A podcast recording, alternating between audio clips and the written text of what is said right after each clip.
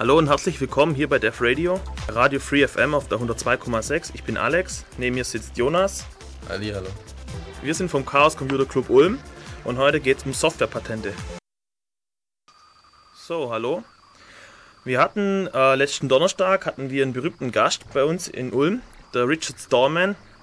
Richard Stallman ist bekannt unter anderem als Gründer der Free Software Foundation, also einer Organisation, die sich für freie Software stark macht, als Programmierer der äh, GNU Compiler Collection, also an, an der äh, Compiler halt.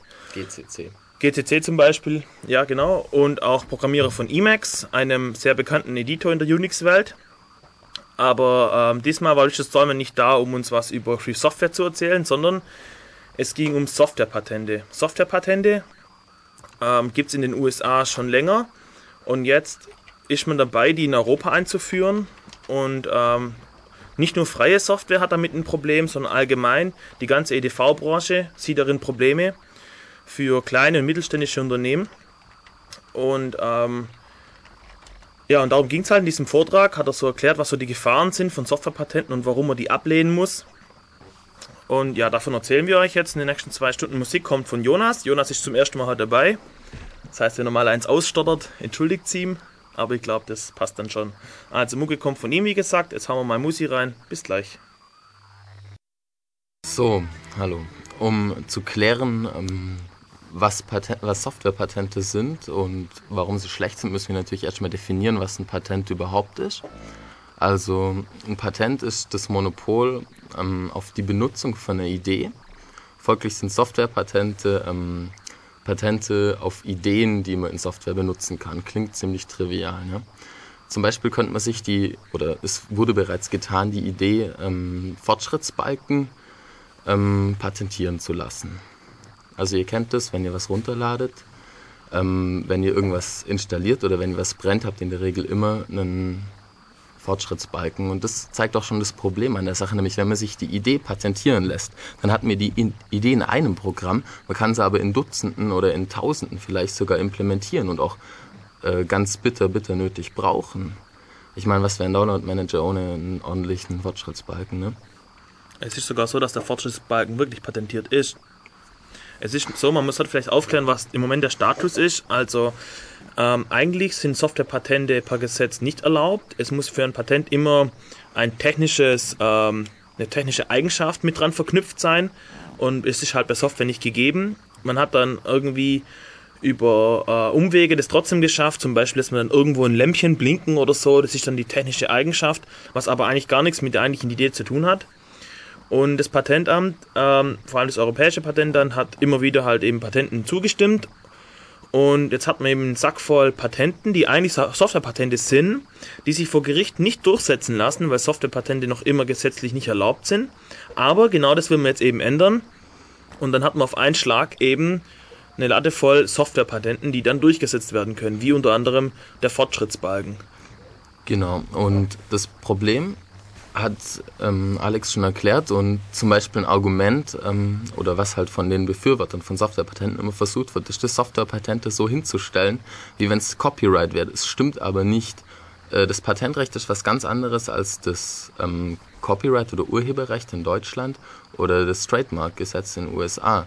Nämlich das Copyright, ähm, das berührt, also das ist ein Werk, das geht auf ein Werk, also wenn ich was herstelle, dann ist dieses Produkt das was, wo ich die Rechte drauf habe. Und bei einem Patent ist die Idee, die ich auf das Produkt habe. Also man kann quasi sagen, das Copyright schließt die Arbeit, die ich dazu habe, mit ein. Ähm, außerdem ist beim Copyright so, ein Copyright habe ich automatisch. Also wenn ich jetzt irgendwie fünf Zeilen hinkritzel und sage, das ist ein Gedicht, ich habe das Copyright drauf. Ja. Ähm, das Patent drauf hätte ich erst, wenn ich es irgendwo anmelden würde. Das ist eben ein Problem, ja. Weil es auch, der Unterschied ist eben, also beim Urheberrecht, beim deutschen Urheberrecht, wie er schon gesagt hat, wenn ich was erzeuge, dann habe ich sofort das Urheberrecht darauf, weil ich ja der Urheber bin. Bei einem Patent ist ein äh, Wettlauf mit der Zeit, wer als erstes das Patent anmeldet. Dann kostet es ziemlich viel Geld, einmal fürs Patentamt an Gebühren und dann natürlich auch für den Patentanwalt, der das Ganze in die richtige formale Sprache bringen muss. Und das sind halt, ja, ist halt einfach grundsätzlich was anderes. Ähm, was man noch eben nochmal deutlich herausstreichen muss beim Copyright ist halt, also wenn ich mich hinsetze und was programmiere selber, dann kann ich mir sicher sein, ich verletze kein Urheberrecht, weil ich es ja nicht kopiert habe. Ich habe es ja das selber programmiert. Aber ich kann mir nicht sicher sein, dass ich kein Patent verletze. Weil jemand anderes könnte das Patent schon angemeldet haben oder was ein viel größeres Problem ist. Ich meine, man könnte jetzt sicher theoretisch alle angemeldeten Patente durchlesen und dann das abprüfen. Ähm, was ein viel größeres Problem ist, ist das, es könnte schon ein Patent in der Schwebe sein also quasi schon halb zugelassen und dann erst, wenn man das Produkt fertiggestellt hat, also wenn man sein Programm released, erst dann ähm, durchkommen und dann wird das Programm das trotzdem verletzen. Sollen wir mal genau erklären, wie so ein Patent durchgeht? Wir hatten mal einen, Soft äh, Quatsch, einen Patentanwalt bei uns beim Chaos-Seminar, der hat uns das erklärt, wie das läuft. Also so ein Patent fängt an mit der Patentanmeldung. Das heißt, jemand hat eine Idee, formuliert die, bringt die in die richtige Form und gibt die dann ab beim Patentamt. Das Patentamt prüft es erstmal, macht Recherche, guckt, äh, ob das neu ist, ob das äh, die, nötige Schöpfung, die nötige Schöpfungshöhe hat und ob die technische Eigenschaft gegeben ist. Und während der ganzen Zeit ist es aber alles noch verschlossen. Das heißt, es ist nicht öffentlich, was da abgegeben wurde. Erst wenn das Patent gegeben wird, dann wird veröffentlicht. Und ähm, diese Zeit, das ist das, was Jonas mit Schwebezeit irgendwie gemeint hat. Es kann sein, ich, ich gucke mich jetzt um und tu ganz gründlich recherchieren und finde, aha, es gibt keiner, der diese Idee patentiert hat. Setze mich hin, programmiere mein Zeugs und in der Zeit läuft dem sein Schwebeverfahren eben durch und es, der kriegt das Patent und dann bin ich eben, ähm, ja, sagen wir mal, politisch korrekt. Ja. Ähm, kaputt. Ja, man wird halt dann unter Umständen totgeklagt. Also wir kommen noch später drauf, was passiert, wenn man ein Patent verletzt hat oder was passiert, wenn man ein Patent verletzen muss. Gibt es ja vielleicht auch Sachen, die da passieren. Ähm, was noch, Gott sei Dank noch ein Unterschied zwischen Copyright und Patentrecht ist, das Urheberrecht, das dauert ähm, ziemlich, ziemlich lange. Also die allerersten Walt Disney-Filme wären eigentlich vor so zwei Jahren ausgelaufen, aus dem Copyright rausgefallen. Walt Disney hat deswegen in den USA geklagt. Jetzt gilt in den USA das Copyright für 150 Jahre oder 120, ich weiß es nicht genau. Ähm, Patente dauern in Deutschland, sind sie glaube ich nach fünf Jahren ziemlich unbezahlbar und in den USA dauern sie irgendwie noch 20 Jahre. Aber man muss sich natürlich vor Augen halten, ähm, vor 20 Jahren, wie weit da die IT-Welt war. Ich weiß nicht, was war da ein richtig gutes Betriebssystem? Vex, da, war nicht, da war nicht so viel los. Vor 20 Jahren gab es noch, waren gerade die Anfänge vom World Wide Web am Laufen, denke ich mal, oder? Ja, also. Also was man einfach sagen wollte, Patente äh, halten zwar nur 20 Jahre, aber die Entwicklungsgeschwindigkeit in der EDV ist einfach so hoch, dass 20 Jahre eben sehr, sehr lang ist. Also wir wollen nachher auch ausstreichen, äh, warum Patente vielleicht Sinn machen in anderen Branchen, wie zum Beispiel der Pharmaindustrie oder wie zum Beispiel irgendwo in der Mechanik oder sowas. Und wo die großen Unterschiede eben zu Software liegen, warum es keinen Sinn macht, Software zu patentieren. Wir wollen jetzt hier nicht generell gegen Patente schimpfen, obwohl ich persönlich, das ist meine persönliche Meinung, Patente nicht so für toll halte. Ähm, weil, naja, sag ich nachher, weil. Nee, ich sag's jetzt. ähm, ich bin der Meinung, es ist ganz normal, dass Menschen voneinander lernen. Und ähm, es ist völlig ungleich, dass manche eben die Idee patentieren lassen können, um zu verhindern, dass andere an dieser Idee eben profitieren. Und an ganz anderen Stellen ist es ganz normal, dass Leute mitverdienen an Ideen von anderen. Zum Beispiel der Automotor, der damals erfunden wurde eben, ähm, von dem profitieren halt sehr, sehr viele Leute. Der eine kann seine Sportlenkräder verkaufen, der andere verkauft, äh, tut lackieren, der dritte tut Motoren reparieren, der vierte tut Räder verkaufen und so weiter und so weiter. Und alle verdienen mit und leben an der Idee, die der damals hatte. Und das ist irgendwie ganz normal. Was ich einsehe, was Patente betrifft, dass man sagt, okay, wenn jemand ein komplettes Labor hinstellen muss, um jetzt hier erstmal die Forschungsarbeit zu machen und am Ende hat er dann ein Produkt, was sich leicht kopieren lässt, indem man zum Beispiel jetzt in der Pharmaindustrie, sage ich mal, einfach die chemische Formel eben übernimmt und es dann kopiert, dann sage ich ja, okay, den sollte man eben schützen, dass seine Investitionen sich wieder auszahlen, damit eben Investition gefördert wird. Ähm, jetzt kommen wir auf einen ganz wichtigen Punkt, meiner Meinung nach, und zwar, damals wurde das Patentgesetz eben genau für sowas formuliert. Es ging darum, dass eben äh, Leute Investitionsschutz bekommen damit sie forschen, damit sie Ideen dann auch veröffentlichen und das Gemeinwohl was davon hat. Damit nicht jemand was findet und damit hinter den Berg hält und es keinem sagt und dann geht das Wissen irgendwie verschollen, weil seine Firma pleite geht oder sowas. Genau, um Patent anzumelden, muss man ja auch das, was man hat, ähm, also was man erfunden hat, genau dokumentieren, dass andere vielleicht daran Verbesserungen ähm, finden. Ich meine, es ist auch ganz natürlich, dass eine Erfindung die andere bedingt. Und ja, um den Wissenstransfer ging es dann halt. Und dann hat man ihm für eine gewisse Zeit gesagt, aber dieses spezielle Wissen darf jetzt nur er verwenden, damit er seine Investition wieder reinholen kann. Ich finde, soweit macht das Sinn. Nur jetzt muss man folgendes sehen, ähm, so wie überall vergisst man mit der Zeit, was die Prinzipien früher waren und versucht, das System zu zweckentfremden. Ähm, und so, wir erklären nachher nach, nach einer kurzen Musikpause, wie das heutzutage läuft bei Patenten. Das hat mit dem eigentlichen den eigentlichen Ideen von damals sehr, sehr wenig zu tun. Das läuft irgendwie alles ganz anders. Und ich will noch ein Beispiel nennen, wo man das auch immer wieder auftrifft. Und zwar im Datenschutz haben wir das gleiche Problem.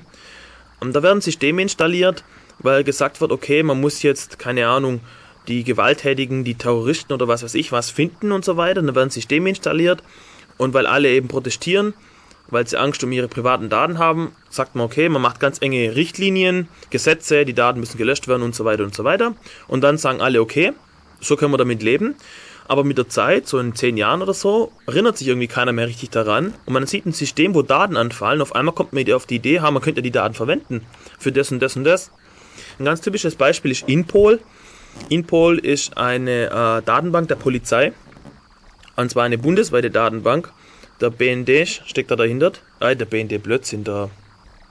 Scheiße, wie heißt? Bundesweit. Doch, der BND, oder?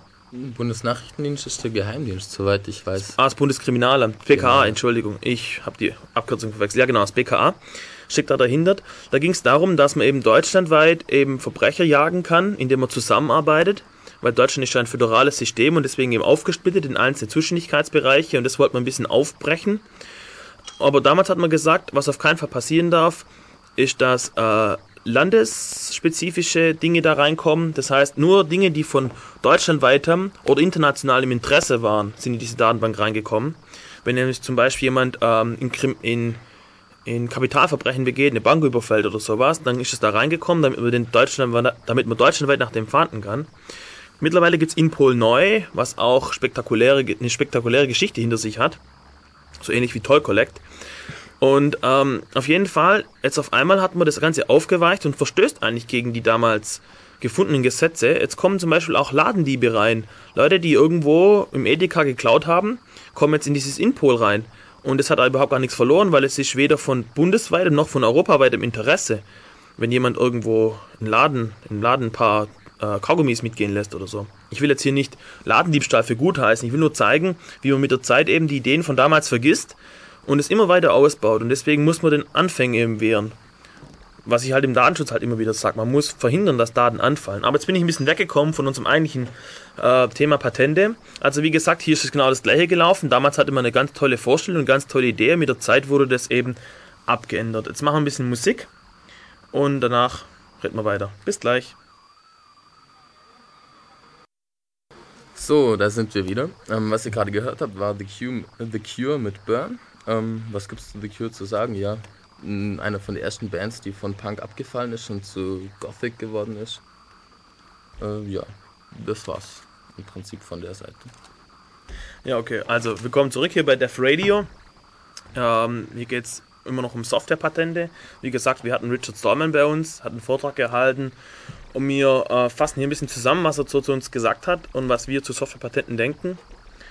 Und ich habe vorher schon angedeutet oder gesagt, dass eben die Idee von damals, von dem Patentsystem, eben jetzt sich verändert hat, die Praxis von der damaligen äh, Gesetzgebung eben weggegangen ist. Und zwar, ähm, das eine Problem ist folgendes, die Firmen wollen den Patentschutz haben, aber wollen trotzdem kein Know-how rausrücken. Und deswegen gehen die ganz äh, schmale Pfade und zwar die formulieren ihre Patentschriften so, dass sie zwar ihre Idee abdecken, aber trotzdem nicht verraten, wie es funktioniert. Und das klingt im ersten Moment eigentlich äh, verwunderlich, wie das funktionieren soll, aber das geht tatsächlich. Die Patentanwälte, die sind dann darauf spezialisiert, äh, solche Texte zu formulieren, die, wenn man mit ein bisschen eben Interpretationshilfe gibt, eben genau das formulieren, was die Idee eben abdeckt aber ohne diese Interpretationshilfe, die man dann eben notfalls vor Gericht dem Richter halt gibt oder so, irgendwie gar keinen Sinn ergeben. Und es kommt sogar so weit, dass manche Erfinder äh, sagen, ich erkenne meine eigene Erfindung nicht in diesem Patenttext. Was tatsächlich eben passiert. Das ist das eine Problem. Das heißt, das Allgemeinwohl hat gar nichts davon, von diesen Patenten, was aber eigentlich die Idee war. Ähm, dann hat man die, das Problem, dass eben so ein Beamter jetzt im Patentamt, der hat so im Schnitt in Europa, äh, der hat 17 Stunden Zeit für ein Patent. Und in der Zeit muss der recherchieren weltweit und überprüfen, ob das neu ist. Ja, das kann er ja gar nicht schaffen. Ähm, der, ich weiß nicht, das ist ja auch nur ein Mensch, der jetzt eben da sitzt, kriegt was vor den Latz geknallt, was er gar nicht richtig versteht, weil es ganz schwammig formuliert ist und muss jetzt, jetzt ruft hier jemand an, jetzt habe ich aber keine Zeit zum Telefonieren, später nochmal probieren, ähm, und muss jetzt, äh, wo war ich jetzt, das hat mich aufs Konzept gebracht, ja genau, der muss jetzt äh, eben innerhalb dieser 17 Stunden eben rausfinden, ähm, ob das Patent neu ist und muss da weltweit eben recherchieren und so weiter. Das kann der irgendwie gar nicht schaffen. Das ist echt ein Problem. Und dann kommt dazu, dass es mehr Arbeit ist für ihn, das Patent abzulehnen, weil er muss es begründen, als es einfach zu akzeptieren. Deswegen, was macht er normalerweise? Na gut, er akzeptiert es halt. Ähm, ein weiteres Problem ist, dass das Gesetz eigentlich vorschreibt, dass ähm, so ein Patent eine nötige äh, Schöpfungshöhe hat. Das bedeutet eben, banal gesagt, äh, keine Trivialpatente, keine Patente auf Dinge, die offensichtlich sind, die auf die eigentlich jeder kommt, sondern wirklich nur Patente auf Dinge, die jetzt was Neues sind, was Geniales sind. Und das ist das nächste Problem, dass eben sehr, sehr viele Patente durchgehen, die eigentlich Trivialpatente sind, wie zum Beispiel der Fortschrittsbalken. Ich meine, da, da, kommt ja irgendwie jedes Kind darauf, dass ich dem Benutzer irgendwie signalisiere, wie weit ich denn jetzt bin, wenn ich länger rechne oder länger was arbeite. Dennoch gibt es Patente auf solche Geschichten. Oder ein anderes typisches Beispiel, ähm, dieses One-Click-Patent irgendwie, dass man in einem Webshop mit einem Klick was erledigen kann, soweit ich weiß, ist patentiert. Ich meine, da kann ich einfach nur lachen. Ähm, das, oder dann haben wir das nächste Problem, dass eben ähm, viele Patente nicht neu sind, obwohl sie angemeldet werden. Ähm, es wurde zum Beispiel jemand verklagt, ähm, weil er ein Patent verwendet hat für eben solche ähm, Spiele, ich glaube in, in Bars und so, diese, diese, diese Klickspiele da, die online sind. Ich glaube, darum ging es um so Glücksspielteile. Und er wurde eben verklagt, weil jemand ein Patent hat auf, auf, so eine auf so Software, die eben vernetzt zusammenarbeitet und so weiter und so weiter. Aber das ist ja der volle Witz, weil schon vor 30 Jahren hat man in den Universitäten die ersten Netzwerkrechner gehabt, die hat man zusammengeschlossen und hat dann auch die ersten Netzwerkspiele damals gespielt. Das heißt, zu dem Zeitpunkt, als das Patent gegeben wurde, war das überhaupt gar nicht neu und dennoch wurde es eben gewährt und macht jetzt eben Probleme. Weil um so ein Patent wegzukriegen, muss man halt unter Umständen vor Gericht ziehen und das kostet viel Geld. Ja, das ist wieder ein generelles Problem eben von Patenten. Was passiert, wenn man mal ein Patent verletzt? Da kommen wir nachher noch genauer drauf. Ein weiteres Problem mit Patenten ist eben, dass es jetzt Leute gibt, die einfach nur noch mit Patenten Geschäfte machen. Die, da geht es gar nicht mehr darum, was zu erfinden, was Neues zu machen, sondern es geht darum, mit Patenten eben Leute abzuzocken. Man kauft Patente auf von Leuten, die nicht wissen, was sie damit tun sollen oder die Geldnöte haben oder so und wenn man dann genug zusammen hat, dann wird man schon irgendwo irgendjemand finden, der gegen eins von diesen Patenten vielleicht verstößt, wenn man es entsprechend interpretiert. Und dann zieht man den vor Gericht und beutet ihn eben aus. Sowas kann man zum, hat man zum Beispiel mit dem Urheberrecht bei SEO beobachten können. Die haben ja auch gemeint, ihnen gehört der Linux-Quellcode oder Teile davon und haben dann eben krampfhaft versucht, Leute abzuzocken. Dabei war S, ähm, SCO früher eine Firma, die ganz halbwegs ehrlich mit ihrem Unix Geld verdient haben. Und die haben sich eben dann, die haben die Ingenieure rausgeschmissen, die sie nicht für die Mail- und Webserver gebraucht haben, dass sie ihre Klagen rausschicken konnten und ähm, alles andere war denen dann egal. Man sieht auch in den USA so eine ähnliche Entwicklung. Seitdem es in den USA Softwarepatente gibt, gab es eine Verlagerung von Investitionen in die Entwicklung, äh, also von der Entwicklung weg in die Verwaltung von Patenten. Und das ist eigentlich auch ganz klar, weil mit Patenten lässt sich halt richtig Geld machen, wenn man das richtig im Griff hat und wenn man dick genug ist dafür. Ähm, an dem ganzen Patentsystem verdienen vor allem eben dann die Anwälte auch. Anwälte sind in diesem Fall eben wie Söldner, kann man sagen. Die kämpfen auf beiden Seiten. Die verdienen ihr Geld damit, wenn sie ein Patent angreifen oder ein Patent verteidigen. Das heißt, die sind natürlich ganz klar für Softwarepatente, weil es gibt richtig Geschäft, da gibt es richtig was zu tun. Okay, also das, das Patentwesen ist irgendwie, ähm, irgendwie versagt es. Die, die, die Praxis, pra, praktische Durchführung hat mit der eigentlichen Idee nicht mehr viel zu tun. Wie läuft es heutzutage? Es gibt heutzutage eben Megakonzerne wie zum Beispiel IBM oder Intel oder Microsoft. Die haben eine komplette Abteilung mit Anwälten, die sich nur mit sowas beschäftigen. Und die haben stapelweise Patente auf alles Mögliche. Und wenn dann jetzt jemand kommt und sagt, hey, ihr verletzt ein Patent von mir, dann führen die Verhandlungen mit dem und dann kommt es meistens zu Cross-Licensing. Da geht es darum, äh, ich darf deine Idee verwenden, du darfst meine verwenden, okay, alles klar. Daraus ergibt sich, dass die Großen untereinander alles verwenden dürfen, aber so ein kleiner nie rankommt. Und die Großen halten es auch unter Umständen geheim. Das heißt, die verwenden einfach die Technologien und also die verwenden ihre Fortschrittsbalken oder was das auch immer ist untereinander. Und wenn man jetzt als kleiner Entwickler denkt, ja klar, äh, da gibt es zwar ein Patent drauf, aber ich kann das natürlich brechen, weil da gab es noch nie ein Gerichtsverfahren und musste es nicht unbedingt stimmen. Nämlich vielleicht ist man selbst dann der Erste, an dem sie, mit dem sie kein Cross-Licensing machen und die einen dann verklagen. Ja, genau. Wir kommen nachher dazu, ähm, was, was man als Programmierer tun kann, um sicherzugehen, dass man keine Patente verletzt und was man tun kann, wenn man dann doch mal eins verletzt. Auf jeden Fall an diesem Punkt eben wichtig zu zeigen, dass eben das Patentwesen weg ist von der Idee, dass ein einzelner Erfinder eben geschützt wird, dass er sein Unternehmen hochziehen kann. Das funktioniert nicht. Wie das, wie das nachher läuft, ist ganz einfach folgendes. Ich bin jetzt eben der Erfinder und ähm, und habe jetzt eben auch vielleicht ein Patent, habe sogar geschafft, ein Patent darauf durchzusetzen und ähm, ja, ein Patent drauf durchzusetzen. Entschuldigung, ich war gerade abgelenkt. Und ähm, jetzt komme ich eben raus und will mal will auf den Markt. Jetzt sieht es der Große, dass ich hier auf den Markt dränge, hat ein Problem damit. Und dann geht er einfach in sein Patentarchiv und sucht irgendeins der Patente raus, äh, das ich mit Sicherheit verletze weil er eben so viele hat, die eben so ganz allgemeingültig formuliert sind. Eins wird sich schon finden oder vielleicht auch sogar zwei oder drei. Und damit hat er mich eben in der Falle und kann mich zu einer Cross-Lizenz zwingen. Und weil wenn ich die Cross-Lizenz nicht eingehe, dann darf ich mein Produkt überhaupt gar nicht vermarkten, weil ich ja seine Patente verletze. Aber in dem Moment, wo ich aber die Cross-Lizenz eingehe mit ihm, dann kann er ja meine Idee vermarkten und damit wird er zum Konkurrent für mich, was ja eigentlich das Patentgesetz hätte oder das Patentsystem hätte verhindern sollen. Okay, ähm, ich glaube, den Punkt haben wir ausgiebig ausgeschlachtet. Also diese, ich habe da ein bisschen vorgegriffen, eigentlich die Argumentation von Befürwortern für Softwarepatente eben, die immer mit diesem, mit diesem Mythos von dem äh, genialen Erfinder kommen, der in seiner Garage jahrelang sitzt und rumhackt und dann was ganz Geniales hat und den muss man jetzt unbedingt schützen und deswegen gibt es Patente. Das ist einfach Unfug, weil äh, Software wird auch nicht mehr in Garagen entwickelt. Das war vielleicht vor, keine Ahnung, das war eigentlich noch nie wirklich so. Vor allem wird Software meistens nicht allein entwickelt. Software, ganz typisch für Software ist diese inkrementelle Entwicklung, dass der eine macht was, der andere schnappt die Idee auf und ähm, schnappt die Idee auf und, und macht dann was Neues drauf. Der dritte schnappt diese Idee wieder auf und meint, ach, das kann man doch auch hier verwenden und so weiter. So entwickelt sich eigentlich Software. Ähm, naja, also nochmal, um auf diesen Starving Genius zu kommen ähm, was da einfach falsch ist an dieser Modellierung. Erstens eben, die Software wird nicht in der Garage entwickelt, von einem allein. Zweitens, jemand, der ein genialer Erfinder ist, ist noch lange nicht fähig, ein Gewerbe zu führen. 90% der neuen Unternehmen sterben in den ersten Jahren in den USA, laut Richard Stallman. Und in Deutschland laut ähm, Bundes ähm, oder Amt ist das, glaube ich, genau, ein Amt ist das, äh, sterben in Deutschland 50 Prozent innerhalb der ersten fünf Jahre. In Deutschland gibt es ähm, ein bisschen bessere Hilfen für die, aber nach fünf Jahren sind, wie gesagt, die Hälfte tot. Es ist ganz einfach so, jemand, der eben ein genialer Erfinder ist, ist noch lange kein genialer Betriebswirt. Das sind einfach zwei verschiedene Gebiete.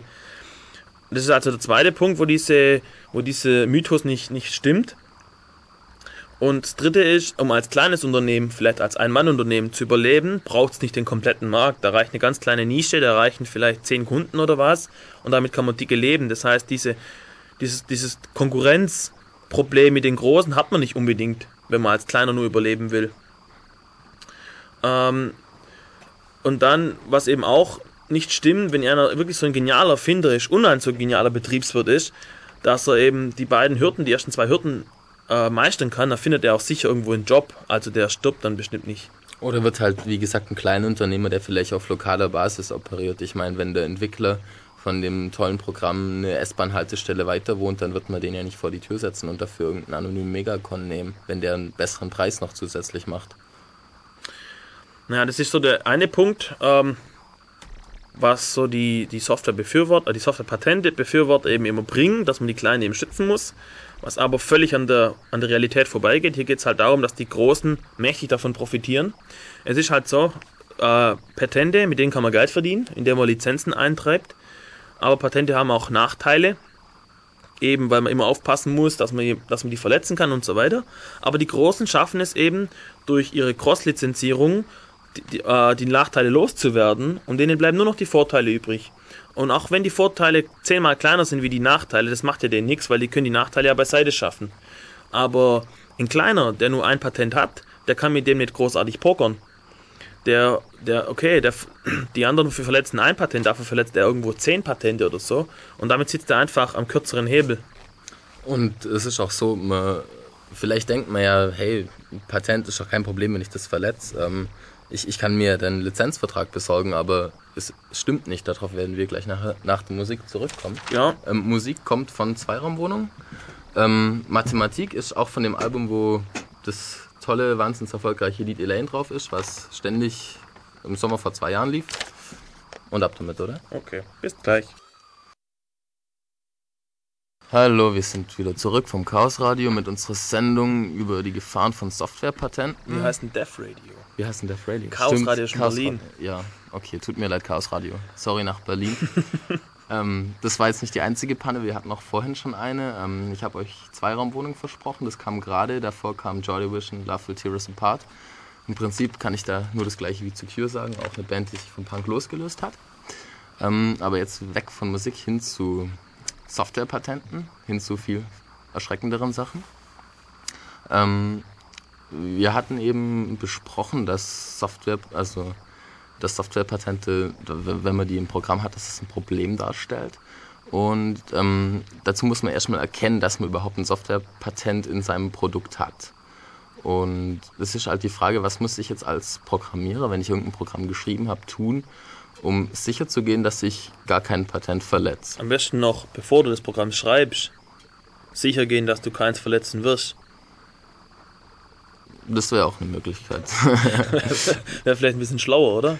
Ja, aber manchmal geht es ja vielleicht nicht. Manchmal Ja, richtig, darum geht's jetzt. codet man ja gerade los. Also es gibt zum Beispiel eine Möglichkeit, man liest sich eben seinen Quellcode, aus dem das Programm gemacht wird, durch ähm, und versucht jede Idee, die sich irgendwie patentrechtlich verwerten lassen würde, raus zu isolieren ähm, und überprüft dann jede einzelne Idee, ob es für die einen Softwarepatent gibt.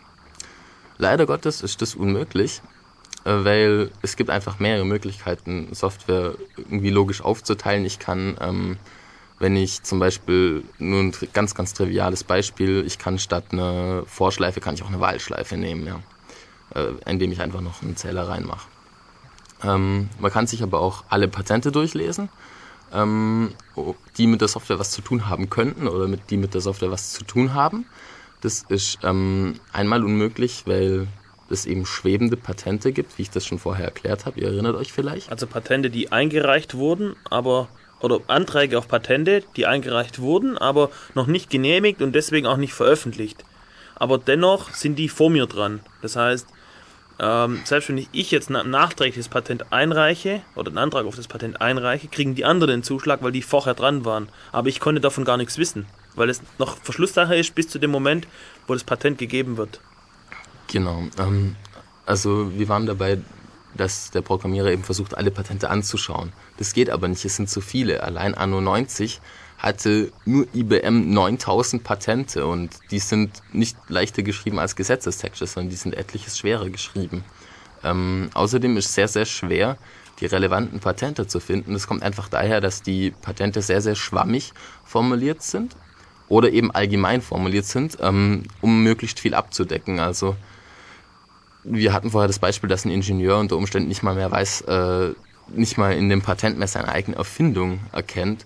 Ähm, oder dass, also man erkennt einfach nicht mehr, was es ist. Also Richard Stallman hat am Vortrag das Beispiel gehabt, ähm, da gab es irgendwie ein Tabellenkalkulationsprogramm und ähm, irgendein Algorithmus, der verwendet wurde, war eben patentiert. Dann hat er dem Entwickler das Patent geschickt und dann hat der Entwickler ihm sofort zurückgeschrieben, Moment, das kann nicht sein, du hast mir das falsche Patent geschickt. Dann hat Stallman auf die Überschrift geschaut, ja, war tatsächlich irgendwas über Compiler.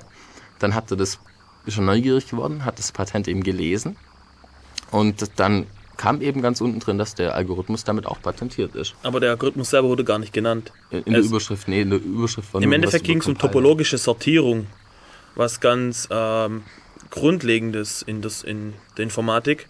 Und es wurde eben ganz allgemein ähm, formuliert auf alle möglichen Arten, wie man topologisch sortieren kann, ohne den Begriff selber jemals zu nennen. Und das Ganze wurde dann aber als Compiler für Tabellenkalkulationsprogramme genannt oder bezeichnet. Also wie gesagt, halt ziemlich schwammig halt. Das heißt, wenn ich jetzt äh, topologische Sortierung verwende und ich, und ich suche alle Patente, die mit topologischer Sortierung was zu tun haben, dann wäre ich auf dieses eine Patent nie gekommen, weil der Begriff niemals genannt wird und äh, die Überschrift auch auf was ganz was anderes hindeutet. Und dann hätte ich das einfach gemacht und wenn ich dann fertig bin, dann kommt der mit dem Patent und sagt, Edge Badge, jetzt musst du zahlen. Also ist echt ein Problem. Ähm, er hat noch ein anderes Beispiel genannt mit dem LZW-Algorithmus. Das ist ein Komprimierungsalgorithmus. Ähm, die haben damals eben, hat jemand das Programm Compress geschrieben, ähm, das eben äh, Dateien komprimieren soll und wollte das eben ähm, der GNU, der also der frei, also quasi der Organisation, die die freie Software dann unter der GPL veröffentlicht, zur Verfügung stellen. Und ähm, den Algorithmus, den LZW-Algorithmus, hatte er aus einem Journal, der, also aus einer Fachpresse quasi, die damals eben einfach dafür da war, um Ideen zu verbreiten. Und ähm, kurz bevor die dann ihren LZW-Algorithmus veröffentlichen wollten, kam dann raus, hups, da hat jemand ein Patent drauf und dann war das einfach tot. Die hatten noch Glück, die konnten dann auf einen anderen Algorithmus umschwenken, der dann schließlich zu dem Programm GZIP geführt hat, was sich dann als de facto Standard für Komprimierung dann später entwickelt hat. Also die hatten das Glück, die konnten dann dem ausweichen. Ja, das Ganze war vor 20 Jahren ähm, mit dem LZW-Patent. Das ist wirklich nur ein Patent. Ja, da haben die GIMP-Leute zum Beispiel bis, glaube ich, jetzt noch damit zu kämpfen, in dem GIMP, was man sich so auf GIMP.org runterladen kann, das kann keine GIFs schreiben. Ganz einfach, weil der Mensch, der das Patent inne hat, Lizenzgebühren für das Schreiben von GIFs verlangt. Wenn man in GIMP dieses Feature GIFs zu schreiben will, muss man sich einen Plugin runterladen, das illegal ist. Du musst kurz den Zusammenhang zwischen LZW und GIF verleugnen. Ja, genau. Ähm, GIF ist ein Grafikformat, das kennt ihr alle, das ist, kommt im Internet eigentlich ständig zum Einsatz. Ähm, und da wird eben zum Komprimieren LZW verwendet. Ja. Und äh, GIMP sollte man vielleicht auch sagen, es ist ähm, eine freie Software, die ähm, zur Bildbearbeitung, ähnlich quasi zu Photoshop, das ist vielleicht bekannter. Okay. Ähm, GIMP, ja, heißt auch, GIMP heißt auch, GIMP ist my Photoshop. Ne? ähm, also Stallman ähm, vergleicht dann Softwarepatente mit Landminen. Das klingt ein bisschen makaber, aber es wird klar, wenn man näher drüber nachdenkt. Also man schreibt was, man ist blind in der Gegend rum, weiß nicht äh, irgendwie, wie wenn man eben auf dem Landminenfeld rum ist, man weiß nicht, wo eine ist. Ähm, irgendwann geht sie hoch, ja. Bloß der Vergleich trifft halt eben eins nicht. Wenn, einmal, wenn man einmal eine Landmine mittels seinem Bein entschärft hat, dann geht sie nicht mehr hoch. Äh, wenn man aber ein Patent trifft, dann kann eben jemand anders immer noch drüber stolpern. Also das ist dadurch nicht entschärft, das Patent. Also so vom, vom Prinzip her wie Landminen, aber viel gefährlicher quasi. Genau. Ja. Also man hat einfach das Problem, um das zusammenzufassen, man entwickelt Software und kann nicht sicher sein, dass man mit dieser Software keine Patente verletzt. Man kann nichts tun, um quasi sicher zu gehen, dass die Investitionen, die man eben tätigt in in die Entwickler und so weiter und so weiter, in das ganze Design, eben das Geld, was man da reinsteckt, dass sich das auszahlt, weil es kann sein, wenn man fertig ist und auf den Markt geht, kommt auf einmal jemand und sagt, hey, hey, ich habe ein Patent auf das und das und du bist jetzt dran. Ja, das ist schon ein Pro Problem, so ein generelles. Äh, jetzt machen wir nochmal Musik, oder? Genau, ja. Dann machst du mal einen Track vor. Ein ähm, Track vor, alles Ein klar. Track vor, ja. Dann kommt nämlich jetzt nicht Kraftwerk, das streichen wir jetzt, sondern jetzt kommt Metanoia. Das ist eine Tübinger Nachwuchsband, oder ich würde sagen, sie kommen aus Tübingen, wahrscheinlich kommen sie aus ganz Süddeutschland, treten nächstes Jahr auch beim Summer Breeze auf. Ähm, Wenn es euch interessiert, www.homeofmetanoia.de. Und danach kommt Type Negative. Summer Breeze wird euch, denke ich, allen Begriff sein. Ist halt so ein bisschen depressiverer Metal, kann man sagen, später. oder? Ja, schon depressiv. Aber okay. geht noch. So, herzlich willkommen zurück hier bei Def Radio, hier bei Radio Free FM. Hier geht es um Softwarepatente. Und jetzt erläutern wir mal, was man tun kann, wenn man dann ein Patent verletzt mit einem Stück Software, was man geschrieben hat. Vorher haben wir ja gezeigt, oder ja, gezeigt, dass es nicht möglich ist, das von vornherein zu verhindern. Und jetzt eben kann eben sein, dass es eben passiert. Und jetzt, was kann man jetzt tun? Also man hat drei Möglichkeiten. Erstens, man vermeidet das Patent. Das bedeutet, man baut seine Software um, um das Patent nicht mehr zu verletzen. Äh, die zweite Möglichkeit ist, man erlangt eine Lizenz für, dies, für das Patent, für die Nutzung dieser Idee.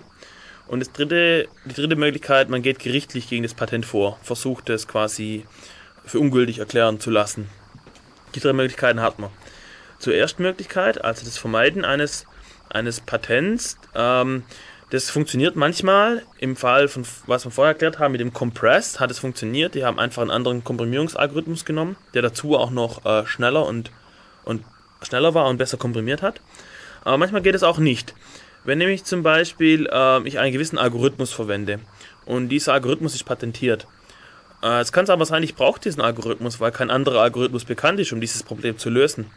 Oder kein anderer Algorithmus, der schnell genug ist. Ein Beispiel, äh, die Fast-Fourier-Transformation, die zum Beispiel bei der MP, MP3-Kodierung eingesetzt wird, ähm, ist patentiert. Und ähm, wenn ich jetzt eine Applikation habe, die eben Fast-Fourier-Transformation verwendet, dann kann ich jetzt entweder die normale Fourier-Transformation verwenden, damit hätte ich das Patent vermieden.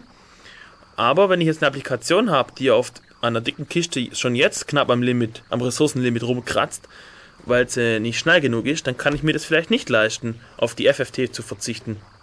Sonst läuft mein Programm nicht mehr. Ähm, ein anderes Problem sind sogenannte De facto Standards, also Dinge, die eigentlich von keinem offiziellen äh, von keiner offiziellen Organisation als Standard deklariert wurden, aber trotzdem jeder verwendet sie, als ob sie ein Standard wären, wie zum Beispiel GIF. Ähm, auf die kann ich vielleicht auch nicht verzichten, weil meine Benutzer das einfach wollen, ähm, weil sie es daran gewöhnt sind, mit GIFs zu arbeiten nur mal das Beispiel von vorher, GIMP, diese, dieses Grafikprogramm, hat eben dieses Problem, dass die Benutzer für ihre Internetpräsenzen oder was GIFs erstellen wollen, weil jeder GIFs verwendet und die kennt man und gibt es auch zig Programme dazu und Tools und alles. Und deswegen wollen die das jetzt auch von GIMP sehen, dass da eben äh, GIF-Support mit drin ist. Aber das kann man eben nicht machen, weil man eben das Patent verletzt. Also muss man es vermeiden. Man muss das Feature weglassen. Das Problem ist jetzt, ein Feature kann man weglassen, also GIMP steckt das wohl locker weg, wenn sie jetzt keine GIFs äh, unterstützen. Ähm, aber wenn man jetzt weiterdenkt, dass man jetzt vielleicht noch zwei, drei andere Patente verletzt und von jeder muss man das Feature weglassen, hat man irgendwann eine krüppelige Software, die keine Akzeptanz mehr findet bei den Benutzern und damit ist die Software wieder tot. Ähm, drittes Problem, das ist echt krass, dass es Patente gibt auf öffentliche Standards, also Standards, die in öffentliches äh, Gremium, eine Organisation herausgegeben hat, sind patentiert. Und ähm, wenn ich die jetzt unterstützen will, dann habe ich ein Problem, dann muss ich Lizenzen zahlen. Also zum Beispiel behauptet jemand für JPEG ähm, eben eine Lizenz zu haben, das JPEG-Konsortium, die den Standard rausgebracht haben, die sagt, das stimmt nicht. Also das ist eine sehr undurchsichtige Lage. Aber ich glaube, bei MPEG 2 war es so, dass es länger gedauert hat, ähm, alles patentrechtlich abzuklären, als den Standard zu technisch zu erfinden quasi. Genau, zu entwickeln. Also sieht man mal, wie krass das ist, was es bedeutet, wenn man mit dem Patentsystem eben um sich schlägt, welcher Verwaltungsaufwand und wie viel Energien da eben reingesteckt werden, anstatt dass man diese Energie jetzt in die Entwicklung und die Innovation steckt. Ja, irgendwann wird es dann so, dann ähm, fragt der Chef, können wir uns leisten, einen neuen Programmierer einzustellen? Dann sagt der Personalchef, ja klar, aber wir finden momentan keinen Patentanwalt, die sind da alle auf der Straße. Und wenn wir einen Entwickler wollen, brauchen wir einen Patentanwalt, um alles abzusegnen, was der macht. ja, genau. Zum Beispiel. Oder wir stellen lieber einen Patentanwalt ein, mit dem können wir mehr Geld verdienen, wie mit einem Entwickler. Ja, das wäre natürlich noch viel, viel schlimmer. Ne? Ja, was aber auch gemacht wird. ja, klar. Das kommt. Ich meine, mit allem, was man Geld verdienen kann, wird es getan. Ähm, dann hat man ein weiteres Problem. Manchmal tut das Patent, das man jetzt verletzt, nicht nur eine spezielle Idee, quasi ein kleines Feature ähm, abdecken, sondern einen ganzen Bereich, ein ganzes Prinzip zum Beispiel.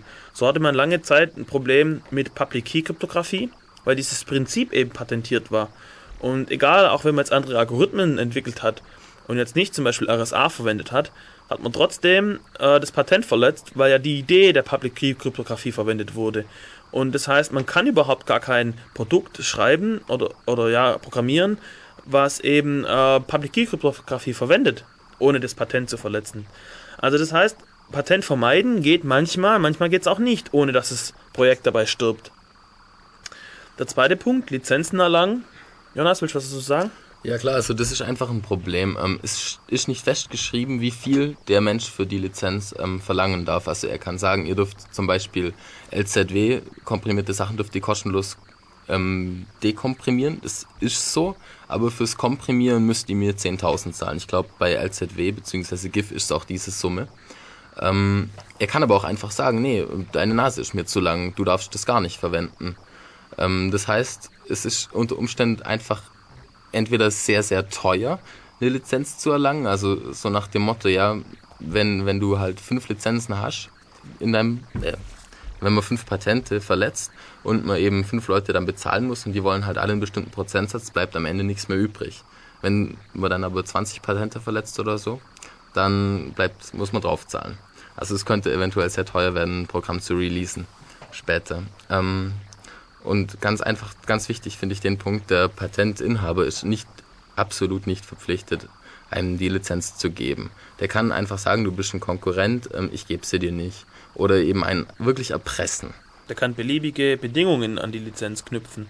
Kann sagen, ich krieg 5% von deinem Umsatz, kann sagen, keine Ahnung, was er will, auf was er Lust hat, du kriegst jetzt für ein Jahr, darfst verwenden, danach nimmer, du darfst, was weiß ich, was, was ihm halt gerade in den Kram passt. Und da hat man eben das Problem, dass ähm, zum Beispiel freie Software, die ja von vielen programmiert wird, so im, so im Hobbybetrieb quasi, so nach, der, nach getaner Arbeit oder manche auch halb professionell, ähm, da ist nicht viel Kohle da, um jetzt ein Patent, eine Lizenz für ein Patent zu kaufen. Das heißt, freie Software würde sterben, wenn Softwarepatente existieren würden. Das nächste Problem, was man hat, das ist echt krass, man soll es nicht denken, aber so ist es. Es gibt manchmal mehrere Patente auf dieselbe Idee. Das ist unglaublich. Eigentlich darf es ja gar nicht geben, aber tatsächlich gibt es das. Und jetzt kann es sein, okay, ich habe mich mit dem einen geeinigt und zahle ihm die Lizenz und jetzt kommt der zweite und sagt, hey, ich habe aber auch ein Patent auf diese Idee. Und äh, ja, dann darf man halt nochmal blechen. Das ist echt ein Problem. Der dritte Punkt, ähm, gegen die Patente vorgehen. Das heißt vor Gericht gegen die vorgehen? Ja, also die letzte Möglichkeit, die man jetzt quasi noch hat. Es ist sehr hart, weil man muss, also man, man muss quasi an der Gültigkeit des Patentes ansetzen. Man muss zeigen, dass das Patent damals nicht hätte erteilt werden dürfen. Ein Patent muss, wie ich vorher gesagt habe, drei Dinge mit sich bringen. Erstens, es muss äh, neu sein. Zweitens, es muss die nötige Schöpfungshöhe haben. Und drittens, es muss technisch sein. Noch muss es technisch sein. Äh, Wenn es Softwarepatente gibt, fällt der dritte Punkt weg. Also bleibt noch Neuheit und Schöpfungshöhe. Ähm, und Schöpfungshöhe ist halt immer so eine Interpretationssache, ob das jetzt geistig mit viel Reichtum verbunden war oder nicht. Äh, wo ich wirklich nur hart ansetzen kann, ist die Neuheit. Das heißt, ich muss beweisen, dass damals, als das Patent erteilt wurde, diese Idee schon verwendet wurde, schon bekannt war öffentlich. Wobei das ist natürlich ein Problem. Man hat zum Beispiel die Unix Toolbox, die bestimmt einige von euch verwenden und es ist ja immer erstaunlich, was man mit Netcat und ein paar Pipes zum Beispiel anstellen kann, nur als kleines Beispiel. Und ähm, wenn jetzt dann jemand irgendwie sich was, was man mit dem anstellen kann, patentieren lässt, wie können, kann dann die Free Software Gemeinde nachweisen, dass wir das schon seit 50 Jahren verwenden. Oder seit, nicht seit 50 Jahren, seit ein paar Jahren verwenden. Weil ich meine, man kann nicht einfach die Bash History einschicken oder so. das geht halt dann noch nicht. Ich denke irgendwie CVS ähm, Dump würde gehen, aber die Bash History wird auch leider Gottes neu geschrieben. Also. Muss es unter Umständen halt notariell beglaubigt irgendwie in den Griff kriegen oder sowas. Also es ist nicht so einfach, die Richter davon zu überzeugen.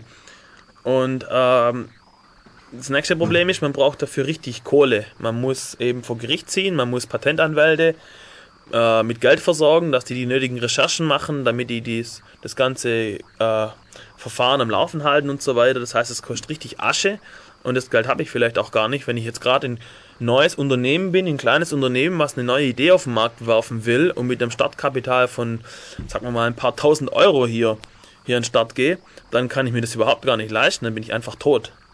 Das heißt, also zusammenfassend, äh, Patente, also was man tun kann, wenn man Patente verletzt, es gibt drei Möglichkeiten, wie gesagt, und alle drei funktionieren manchmal, manchmal auch nicht. Und sehr häufig funktioniert eben keins von den dreien. Und damit ist eben mein Projekt tot. Und damit wird quasi Innovation verhindert, was eigentlich das Patentwesen ja fordern wollte. So in, der Grundidee. Ähm, jetzt machen wir noch mal ein bisschen Musik. Genau, die Musik kommt von den Beatstacks. Ähm, I Don't Care As Long As You Sing, kommen ja gerade auch dauernd auf MTV gedudelt. Trotzdem schöne Musik und Band ohne Anspruch äh, ist eine sehr unbekannte Band, www.bandohneanspruch.de mit Sylvia. Ja, mehr gibt es dazu eigentlich nicht zu sagen. Danach, danach erläutern wir, ähm, was jetzt so der krasse Unterschied zwischen Software und anderen Branchen, Ingenieurbranchen, also Software ist jetzt mal kein Ingenieurberuf, aber ähm, der Unterschied zwischen Software und jetzt sagen wir mal äh, Pharmakonzernen oder der Pharmabranche und der mechanischen Branche und so weiter. Äh, warum Patente bei uns so viel schlimmer sind wie woanders.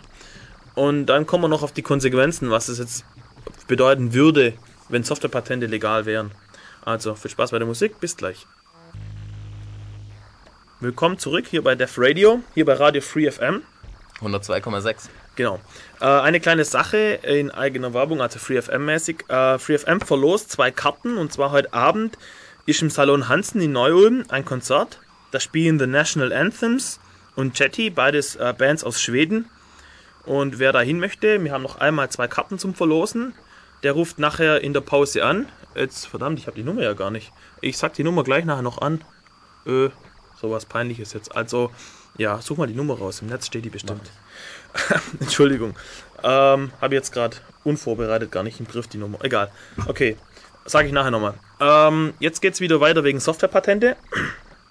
Äh, jetzt geht es darum, eine Argumentation der Befürworter ist, ähm, andere Branchen haben ja auch Patente und da läuft das alles ganz wunderprächtig, denn ihrer Meinung nach. Und warum ist es in Informatik so viel anders? Warum soll es in Informatik nicht genauso gemacht werden? Also das Erste, was Dolman dazu gesagt hat, ist, ähm, zu der Argumentation fällt ihm ein, ich habe Krebs, warum willst du nicht auch Krebs haben? Also er meint, so kann man ja gar nicht argumentieren, weil man muss ja dazu noch argumentieren, dass das ganze Ding positiv ist. Naja, lassen wir das mal weg.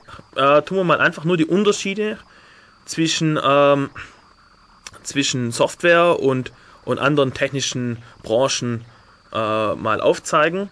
Also der erste Unterschied ist die Beziehung zwischen Patent und Produkt. Also früher gab es eben äh, pro Patent ein Produkt. Zum Beispiel in der Pharmaindustrie war das so, wenn jemand ein Medikament entwickelt hat, dann hat er ein Patent auf die chemische Formel eben dann gehabt und damit war das alles ganz klar. Und ist heute zwar nicht mehr so ganz, aber damals war das noch alles wunderprächtig. Und dann konnte man sich eben sicher sein, dass ein neues Produkt, was man selber entwickelt, kein Patent, gegen kein Patent verstößt. Ähm, weil man konnte einfach die bekannten Patente ab, ab äh, durchgehen und gucken, welche Formeln die abdecken. Und wenn man dann eine andere Formel gefunden hat, äh, eine andere chemische Zusammensetzung, dann hat man das Patent na klar nicht verletzt und damit ist man auf der sicheren Seite. Wir haben vorher gezeigt, dass es bei Software eben nicht so ist, dass eben Software viel, viel abstrakter ist. Das ist nämlich der Hauptunterschied. Software ist eigentlich Mathematik. Und zwar Mathematik in eine formale Form gegossen, die dann auf der sogenannten äh, universellen Maschine läuft. Äh, das ist quasi eine Spezifikation für eine Maschine, die eben gewisse Befehle entgegennimmt und darauf auf gewisse Art und Weise reagiert. Und es ist alles äh, mathematisch formuliert und mathematisch exakt. Und das Problem eben an dieser Stelle ist, dass man mathematische Formeln eben umformen kann. Und die sagen dann immer noch das gleiche aus, aber man sieht es den Formeln nicht auf den ersten Blick an. Und genau das Problem hat man jetzt eben. Der eine oder zwei Leute haben die gleiche Idee. Der eine formuliert so, der andere formuliert es anders. Und beide formulieren es in einem Patent. Und du als Dritter hast jetzt erkennst gar nicht, dass es das gleiche ist. Oder anders, wenn du einer von den beiden ist, du siehst gar nicht, dass der andere das Patent drauf schon hat. Weil du die, den, den Zusammenhang zwischen den zwei mathematischen Beschreibungen überhaupt gar nicht erkennst. Ähm, das ist ähm, ein großer Unterschied. Ein weiterer großer Unterschied ist, ähm, dass Software Schreiben viel einfacher ist, wegen dieser universellen Maschine, auf der die Programme laufen, wo dann Befehle ausgeführt werden, wo ganz klar ist, was nacheinander passiert. Ähm, und deswegen kann man eben viel komplexere Dinge machen, weil eben die grundsätzlichen Dinge viel einfacher sind. Man kann dann sehr, sehr komplexe Programme schreiben, ähm, die viele, viele Dinge, viele Ideen zusammenfassen und, und viele, viele Features dann mit sich bringt. Einfach weil das Grundlegende so einfach ist. Ich schreibe einfach eine, eine, eine While-Schleife, mache dazwischen ein if und ich muss mich nicht darum kümmern, ob das if manchmal funktioniert und manchmal nicht, je nachdem, mit welcher Frequenz gerade das While vibriert oder welche EMV-Probleme ich habe. Storman hat ein paar lustige Dinge vom Stapel gelassen. Ich habe auch kein Problem damit, dass jetzt irgendwie äh, das if korrodiert oder dass die zwei sich zu stark aneinander reiben oder ich habe auch nicht das Problem, dass wenn das if kaputt ist, wie ich ein, wie ich ein neues if da reinstöpseln kann. Ähm, ich habe die ganzen, ganzen Probleme, die man aus der Mechanik jetzt zum Beispiel kennt, die habe ich alle gar nicht. Und deswegen, weil es so einfach ist, die grundlegenden Dinge zu verwenden und weil man, sagen wir mal, im Schnitt eben gleich viel Intelligenz bei den Ingenieuren jetzt wie bei den Informatikern hat, ähm, führt es einfach dazu, dass die in, in Informatik viel komplexere Dinge entwickelt werden können, weil einfach das Grundlegende so einfach ist. Und deswegen hat man eben jetzt äh, nicht Patente quasi auf, auf grundlegende Dinge, sondern man hat es, man patentiert jetzt irgendwie was Abstraktes, sehr Komplexes. Und in diesem Komplexen kann man sich eigentlich fast sicher sein, dass man irgendeine Idee von irgendjemand anderem mal wieder verwendet. Allein schon, weil es so komplex ist, weil auch die Menge der bekannten Ideen einfach endlich ist. Ähm ja, was halt auch ein Problem ist, ist, dass in einem Programm hat sehr, sehr, sehr, sehr, sehr viele Ideen. Und ich patentiere nicht das Programm, sondern ich patentiere unter Umständen jede einzelne Idee. Und es gibt zum Beispiel da ein Betriebssystem, das heißt Linux. Weiß nicht, vielleicht kennt es jemand. Klar, das kennen alle. also ist von so einem Studenten da geschrieben worden. Äh, ist mittlerweile so 30 MB groß. Ist 30 MB groß, Spaß beiseite. Ähm, und es verletzt allein 283 US-Patente. Äh, Stallman hat so eine grobe Schätzung abgegeben. Er schätzt, dass, ähm, dass der Betriebssystem also Linux, 0,25% des ganzen GNU-Linux-Systems mit GIMP und was weiß ich was zusammen eben sind. Ne? Und dann könnt ihr euch ja, wenn ihr einen Dreisatz könnt, was hoffentlich alle können, ausrechnen, wie viele Patente ähm, Linux eben, äh, das GNU-Linux-System als solches verletzt. Ja, genau, einfach, ja, wie vorher gesagt, weil es eben so was Komplexes ist. Es gibt noch einen großen Unterschied, wenn ich jetzt ähm, für, wenn ich was Mechanisches mache, dann brauche ich dafür eben Maschinen, die das nachher produzieren. Das heißt, mein mechanisches Design ist beschränkt durch die Möglichkeiten der Produktion, die ich habe. Ich kann nicht beliebige Genauigkeit fordern, ich kann nicht beliebige äh, Produktionsgeschwindigkeit fordern, ich kann nicht, was weiß ich, einfach, ich habe physikalische Grenzen oder technische Möglichkeiten, an die ich mich halten muss. Und alles muss ich berücksichtigen, wenn ich jetzt ähm, ein, irgendwas mechan irgendeine mechanische Erfindung jetzt entwickle. Die Probleme haben wir alle nicht in der Software. In der Software kopiert man einfach mit dem Befehl Copy und das war's. Oder man kopiert es übers Netz mit, was weiß ich, wie viel verschiedenen Protokollen die es da gibt. Das ist alles viel, viel einfacher. Und ähm, deswegen ist es eben so, dass, dass ein typisches Programm eben zig, zig verschiedene Ideen einfach in sich vereinigt und verwendet.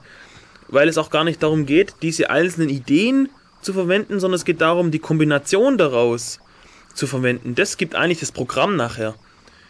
Und ähm, Software wird eben inkrementell entwickelt. Es ist einfach so, dass, dass jemand hat eine Idee und macht was und der nächste wird davon inspiriert und, und sieht, wie er das gemacht hat und denkt, Mensch, das könnte ich doch einsetzen für das und das und baut da noch eins drauf. Und ähm, und baut da noch eins drauf und das geht halt in der Mechanik, ist das halt alles anders. Das kann man überhaupt gar nicht miteinander vergleichen.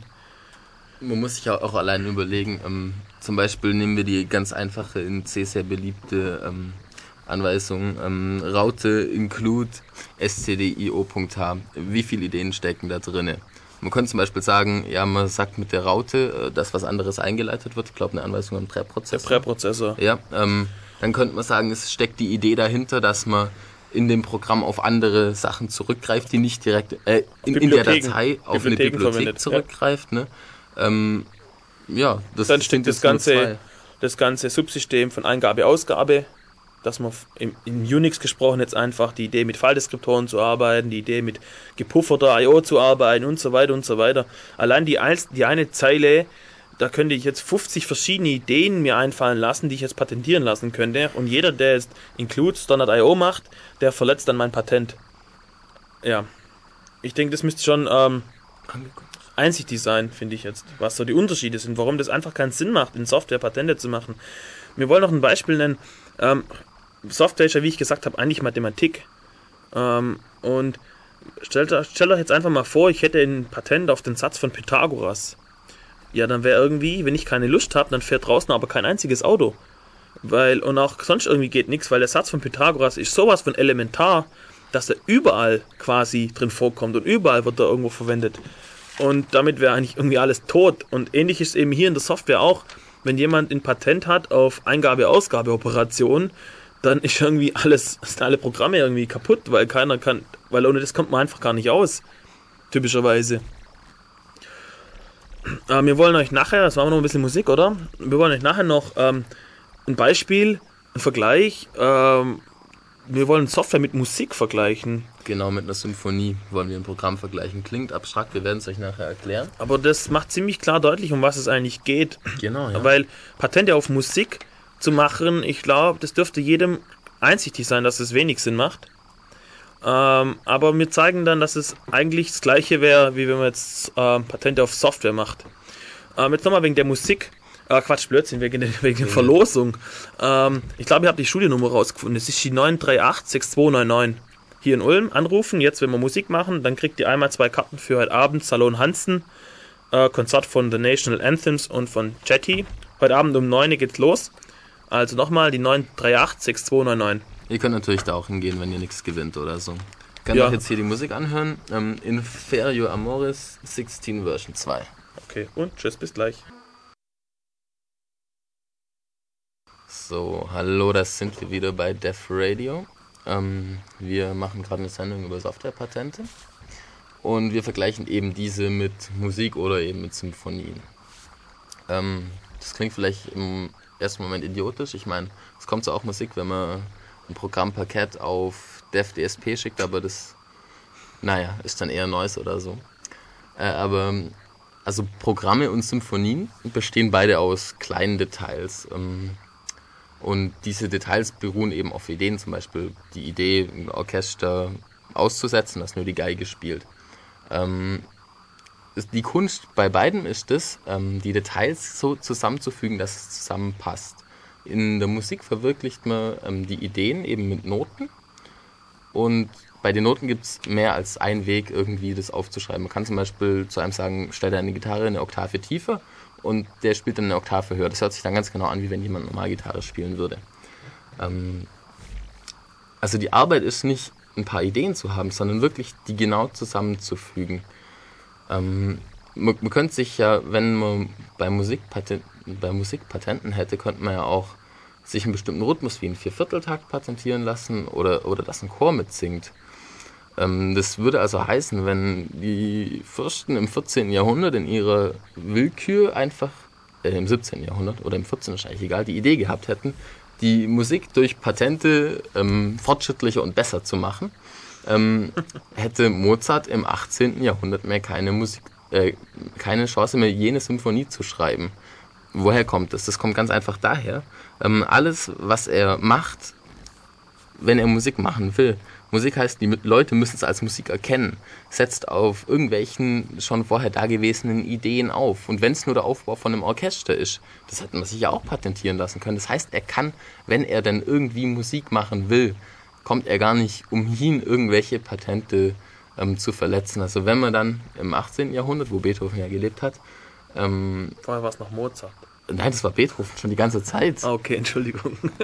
Mozart ist doch ein alter Hut. Ich habe keine Ahnung. Ich auch Ich nicht. bin ja schon ruhig. Äh, also wenn man Beethoven wäre, würde man sich ernsthaft beschweren, wenn man gar nichts schreiben kann.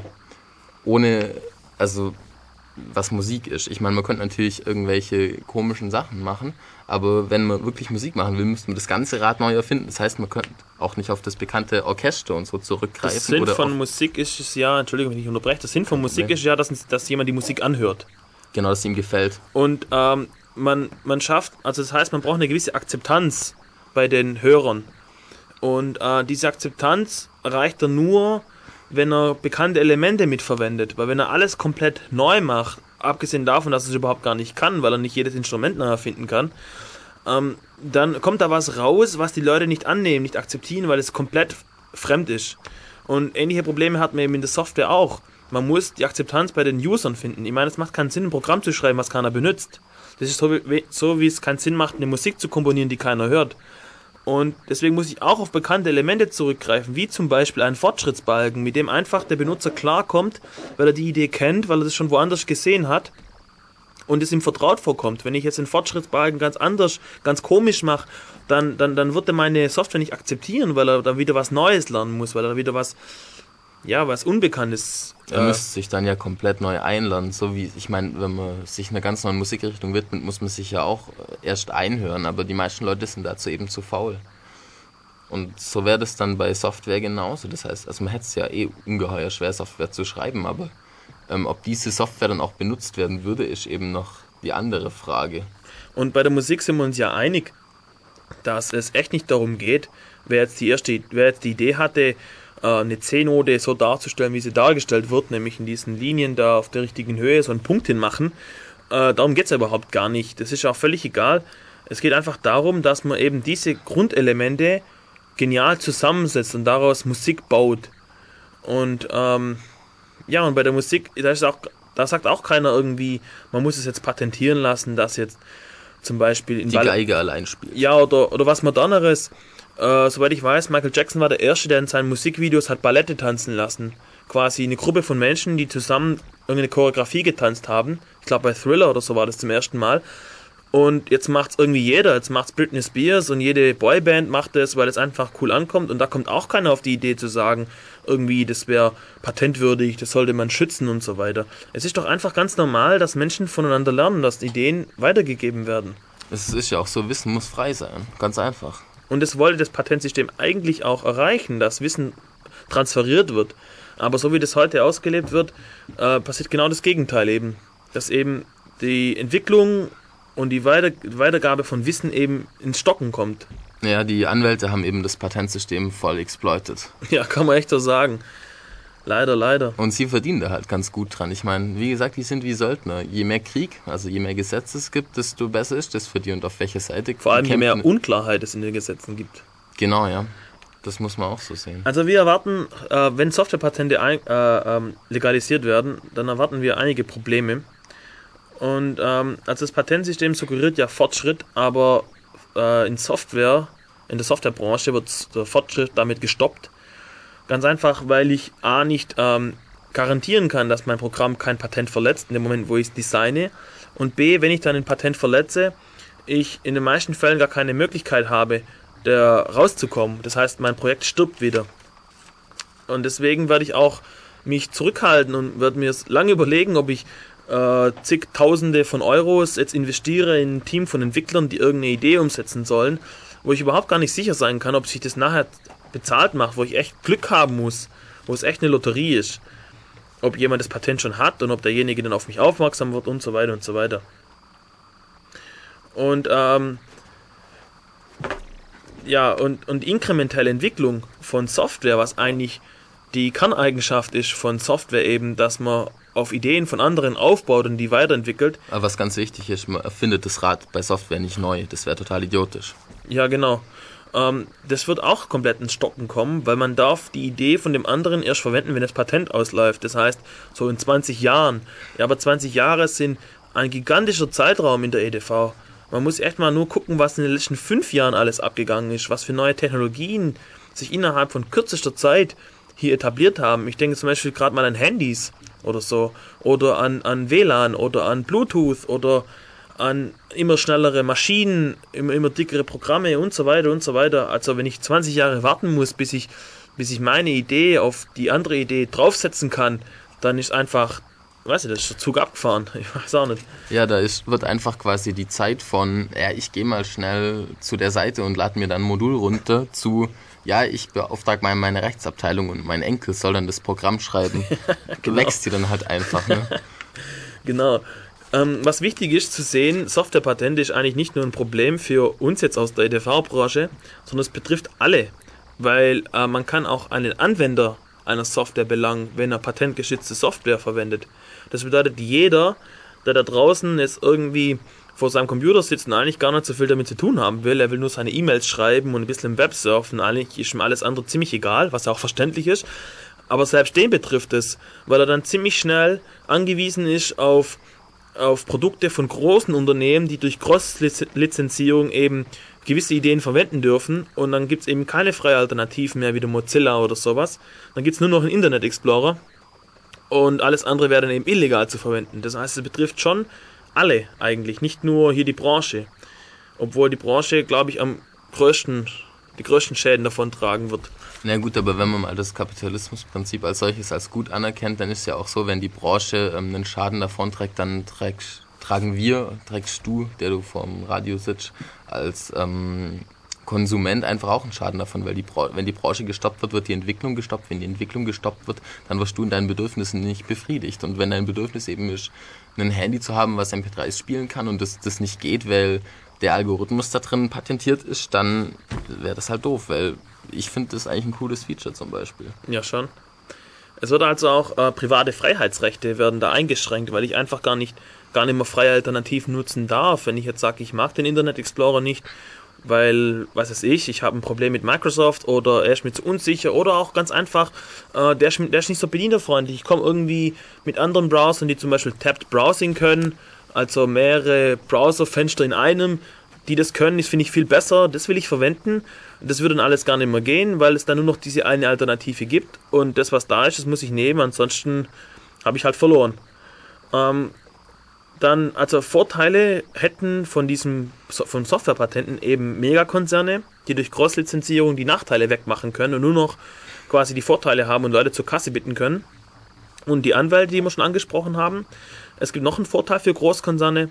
Ich glaube, ähm, warum die das unbedingt wollen in der, so in der Informatik, die haben folgendes Problem. Die Informatik ist sowas von schnelllebig. Es genügt jemand mit einer ganz tollen Idee. Der geht dann zum Aldi, kauft drei Notebooks und bezahlt ein paar Entwickler und die hacken das dann zusammen und innerhalb von einem Jahr oder so sind sie fertig. Das ist alles überschaubar vom Kapital, was ich reinpumpen muss. Und dann habe ich ein Programm, was eine ganz tolle neue Idee ist, irgendeine Marktlücke entdeckt und bums, auf einmal boomt mein Geschäft und ich werde auf einmal ganz groß. Und äh, wenn ich das vergleiche mit äh, jetzt in der Produktion oder so, in der Fabrik, ja, ich brauche erstmal Milliarden von, von, von, von Euro, um überhaupt ein Fabrikgebäude hinzustellen. Und das ist alles viel, viel aufwendiger und kostet viel mehr und dauert alles viel länger. Das hat man alles besser im Griff, aber jetzt hier in der Softwarebranche kann, da kommt heute der und morgen kommt der hochgeschossen und übermorgen kommt der hochgeschossen und alles sind Konkurrenten, die in den Markt drängen. Und die muss man in den Griff kriegen. Und wie kriegt man die im Griff? Na, am besten eben über Patente. Weil wenn man nämlich Patente hat, dadurch, dass Soft erstens dadurch, dass die Patente so allgemein formuliert sind und zweitens dadurch, dass Software eben äh, prinzipbedingt sehr, sehr viele Ideen in sich vereinigt, findet man auf jeden Fall mindestens ein Patent, gegen das der verletzt. Egal was er tut. Wenn man nämlich Tausende hat, da wird sich schon eins finden, was sich so uminterpretieren lässt.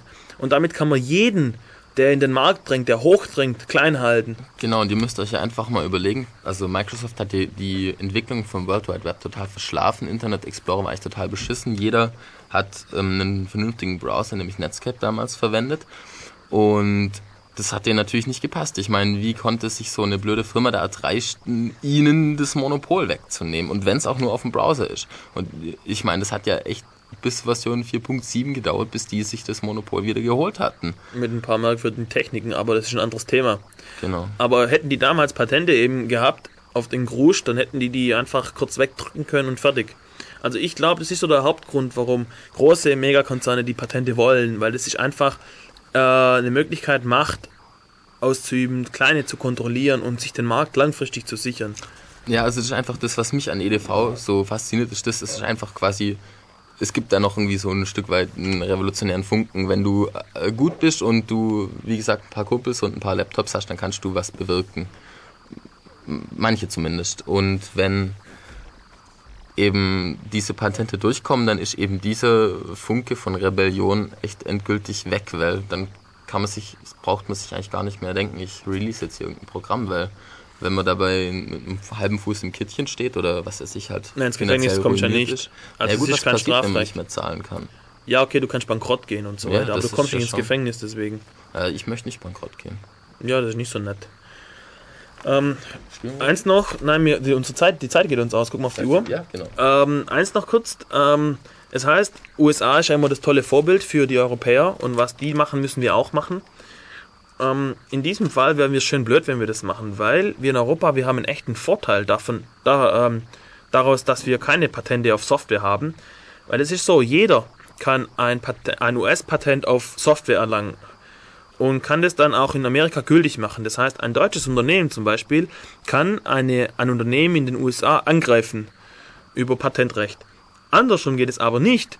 Da es in Europa keine Patente gibt oder in Deutschland keine Patente auf Software, kann ein amerikanisches Unternehmen ein deutsches Unternehmen eben nicht angreifen übers Patentwesen. Und das ist eigentlich ein, in, in, ähm, ein Standardvorteil für Europa. Und wir wären eigentlich schön blöd, wenn wir uns das nehmen lassen. Naja, aber wie es halt immer so ist, die Hoffnung stirbt zuletzt. Also wir hoffen echt, dass es hier nicht durchkommt. Man muss auch was dagegen tun.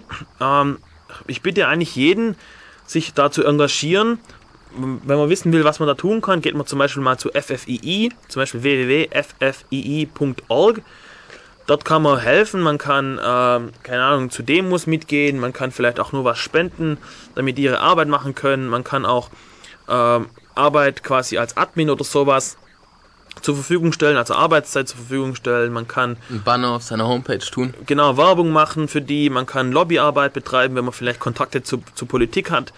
Man kann einfach auch äh, die Meinung in der Öffentlichkeit fördern, dass die Öffentlichkeit auch aufgeklärt ist, was Softwarepatente eigentlich bedeuten, um was es da geht und, und welche Gefahren eigentlich uns da drohen. Also eigentlich sollte da echt jeder was tun, weil vor allem die, die in der Informatikbranche tä- tätig sind, da darf eigentlich keiner die Füße hochlegen. Und ähm, aber eigentlich auch jeder andere, weil es betrifft echt alle dann. Gut, wir sind jetzt am Ende. Kollege kommt schon. Zwei, drei Sachen noch kurz ankündigen. Erst einmal danke an Stefan Schlott, der uns ähm, das Audiofile vom Vortrag zur Verfügung gestellt hat, sonst hätten wir jetzt hier Probleme gehabt, uns vorzubereiten. Äh, zweitens, eine Ankündigung, am 13.12. ist wieder Chaos-Seminar, da geht es um Personal Firewalls, das Chaos-Seminar mache ich. Da geht es darum, ähm, was Personal Firewalls versprechen und was sie halten. Und ich werde ein paar ähm, Demos, Live-Demos quasi zeigen, dass Personal Firewalls ihrer Aufgabe nicht gerecht werden, dass man die, ähm, dass man die versprochenen Eigenschaften eben, dass sie die nicht erfüllen. Ähm, ansonsten war noch irgendwas? Ich glaube nicht. Nächstes Mal kommt die 23. Sendung. Lasst euch überraschen. Da geht es um ganz geheime Sachen, um, um Verschwörungstheorien und so weiter. Das macht mehr von Murks. Ansonsten, ich war Alex, mit mir dabei war Jonas. Wir waren vom Chaos Computer Club Ulm. Macht's gut. Und tschüss. Was haben wir jetzt noch für Mucke rein? äh, ja. Ich hau Night Shift rein. Und tschüss.